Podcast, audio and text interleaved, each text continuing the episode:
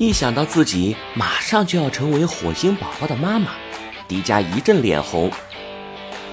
这个孵蛋的功能，我怎么觉得有点尴尬呀？不像我一个男子汉该有的能力啊！你还说？我看你就是在炫耀。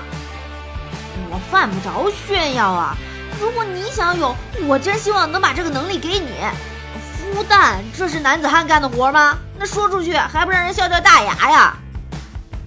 嘿嘿嘿嘿，迪迦，我回到班级里一定给你好好宣传宣传。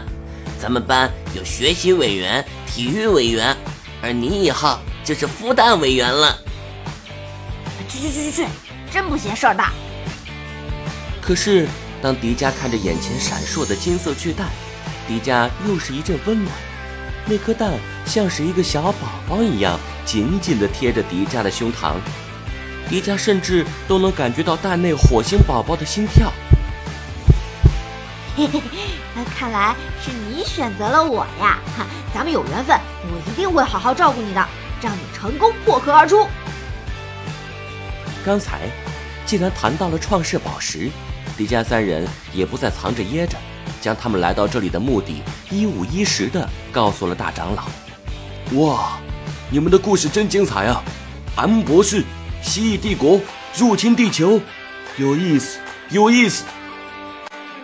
鸡哥，你这就有点幸灾乐祸了吧？没有啦，迪迦兄弟，我就是很喜欢听故事啦。长老。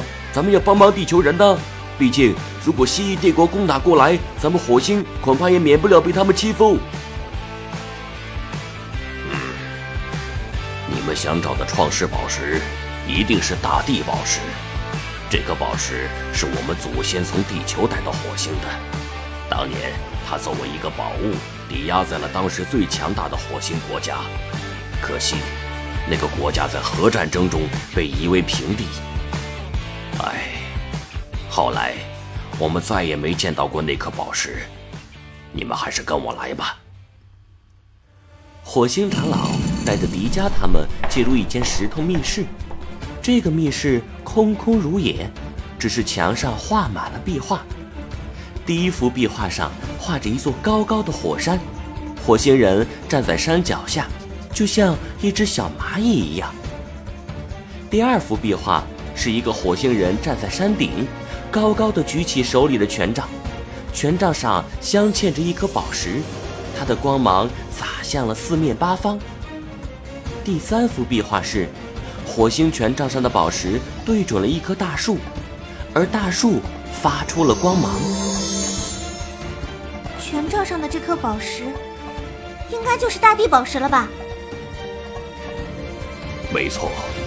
在核战争之前，宝石会发出光芒，照亮整颗火星。可是核战之后，我们的永生树就再也接收不到大地宝石的能量了，只能靠着转化太阳的能量艰难的活着。迪迦指着第二张壁画：“难道这座山就是大地宝石的所在地？”“是啊，这座山名为奥林匹斯山。”据说山顶有一座由水晶建成的神庙，可是神庙消失一万年了。我们派人去找过，可是去了的人一个活着回来的都没有。奥林匹斯山？难道我们要登上奥林匹斯山吗？千岁同学，你怎么了？你怎么听到这座山好像有点怕呀？别怕，我在呢。我花泽来保护你。无知者无畏，你根本就不知道奥林匹斯山是什么概念。地球上最高峰有多高？这个好像是珠穆朗玛峰吧？我记得高度是八千八百四十八米。你觉得我们能登上去吗？我们登珠峰难吧？